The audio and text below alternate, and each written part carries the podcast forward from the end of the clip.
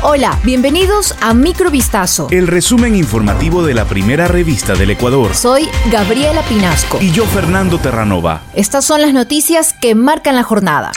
Al menos 18 ecuatorianos fueron trasladados hasta la frontera de Colombia y Venezuela para recibir entrenamiento paramilitar en las filas de la Segunda Marquetalia, un grupo disidente de las FARC. De ellos, cuatro ciudadanos todavía se encuentran en ese territorio y 14 ya habrían regresado al país con el objetivo de conformar una guerrilla en territorio ecuatoriano. Estas personas conformarían el denominado Grupo Guevarista Tierra y Libertad, que fue visible a partir de las protestas de octubre de 2019 en contra del entonces presidente Lenín Moreno. Según un informe de inteligencia al que Vistazo tuvo acceso, Edison C. y Janet Y., líderes del movimiento, viajaron por pasos irregulares a la frontera colombo-venezolana el 14 de julio de 2021. Llegaron al departamento de Arauca, donde se reunieron con líderes de la segunda Marquetalia. Lea este informe completo en vistazo.com. La primera dama de Estados Unidos, Jill Biden, aseguró que el progreso de Ecuador para lograr un crecimiento más inclusivo, equitativo y sostenible es una luz para sus vecinos de Latinoamérica, al destacar los esfuerzos del gobierno ecuatoriano para dar igualdad de oportunidades a poblaciones vulnerables. Biden, que inició este jueves en Quito las actividades oficiales de su gira de seis días por Ecuador, Panamá y Costa Rica, hizo un alegato de la cooperación internacional y el multilateralismo para construir un mundo mejor y más fuerte.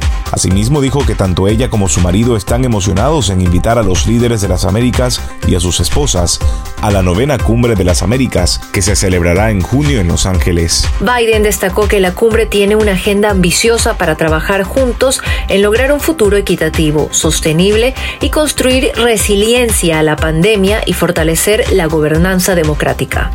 Con 94 votos afirmativos, el Pleno de la Asamblea Nacional resolvió que el ministro del Interior, Patricio Carrillo, comparezca de manera mensual ante la Comisión de Soberanía, Integración y Seguridad Integral para que informe con estadísticas el cumplimiento de metas del Plan Nacional de Seguridad Ciudadana y Convivencia Social Pacífica. De acuerdo con la resolución, también deberá remitir de manera trimestral a la mesa legislativa la ejecución de los montos presupuestados para seguridad ciudadana. Además, en la resolución del Pleno se advirtió que la situación de inseguridad que vive el país es una amenaza para el Estado y la paz social y que los órganos pertinentes tienen la obligación de precautelar la seguridad de la ciudadanía de conformidad a lo dispuesto en la Constitución del Ecuador. El ministro del Interior compareció este miércoles ante el legislativo para informar las acciones emprendidas para mitigar la inseguridad ciudadana y muertes violentas en todo el territorio nacional.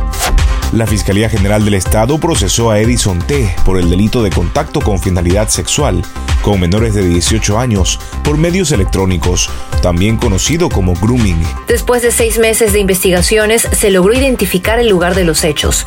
El procesado se hacía pasar por una mujer para obtener las fotografías de una menor de edad, quien denunció que el hombre la amenazaba si no enviaba dichas imágenes. El sospechoso fue detenido en un operativo liderado por la institución la madrugada del martes 17 de mayo en el sector de la mitad del mundo al norte de Quito.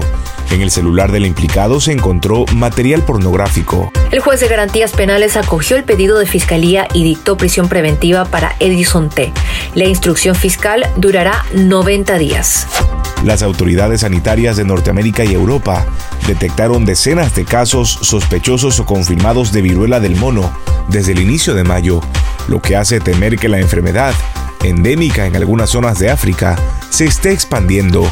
Canadá acaba de informar que está investigando más de una decena de casos sospechosos de la enfermedad después de que España y Portugal detectaran cerca de 40 casos entre posibles y verificados. Mientras que las autoridades sanitarias de Suecia anunciaron este jueves la detección de un primer caso de viruela del mono y están realizando las pesquisas necesarias para determinar si hay más contagiados en el país. En cambio, en Perú se anunció una alerta sanitaria. El ministro de Salud, Jorge López, dijo que activará la medida preventiva desde este viernes ante el aumento de casos de la viruela del mono en el mundo. Esto fue Microvistazo. El resumen informativo de la primera revista del Ecuador. Volvemos mañana con más. Sigan pendientes a vistazo.com y a nuestras redes sociales.